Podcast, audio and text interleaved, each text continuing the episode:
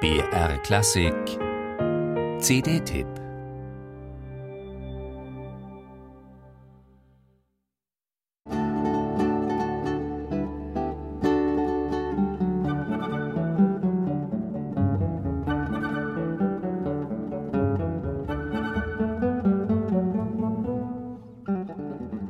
Der Orangenbaum ist eine immergrüne Pflanze.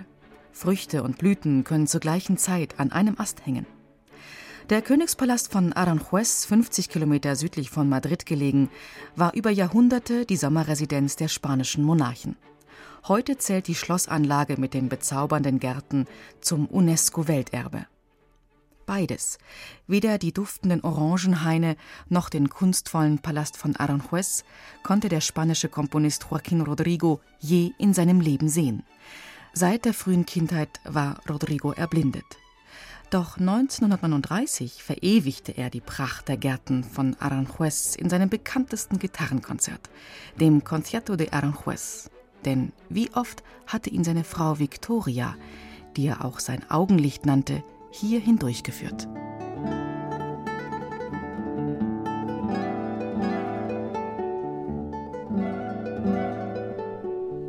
Musik, die die Vielfalt der Wasserspiele und der exotischen Blumenrabatte widerspiegelt.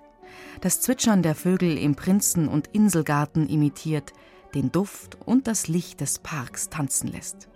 Im Kontrast zur klassizistischen Strenge der Palastarchitektur, die in Rodrigos Konzert der klaren dreiteiligen Form entspricht. Im Zentrum des melodiösen Gitarrenkonzerts ruht ein klagendes Adagio, das vom Abschiedsschmerz des Komponisten anlässlich der Fehlgeburt des erstgeborenen Sohnes erzählt.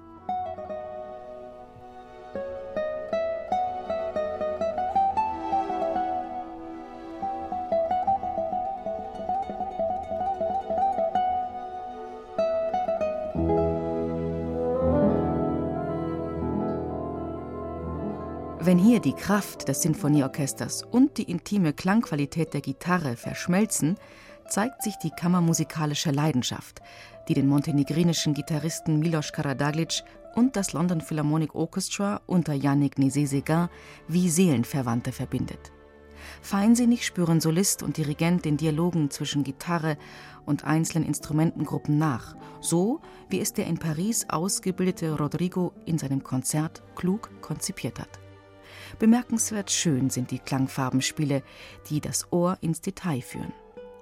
Während seiner Pariser Studienjahre wurde Rodrigo mit dem spanischen Komponistenkollegen Manuel de Falla vertraut. Eine Begegnung, die Rodrigos Stil maßgeblich geprägt hat. Diese Freundschaft kommentiert der 31-jährige Milos Karadaglic auf seinem Album mit zwei Solostücken des älteren de Falla, denen Karadaglic nachdenklich und mit tiefem Ernst begegnet.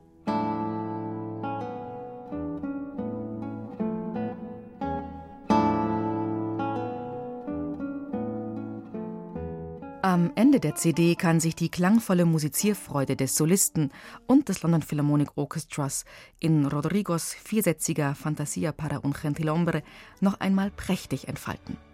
Schwärmerische Tempi und warme Gitarrenklänge runden das populäre Spanien-Album gut gelaunt ab. Wechselseitiger tänzerischer Drive belebt geschmackvoll das bewusst spanische Kolorit. Bunte Kanarienvögel in duftenden Orangenbäumen auch hier kann man sie wieder genussvoll heraushören.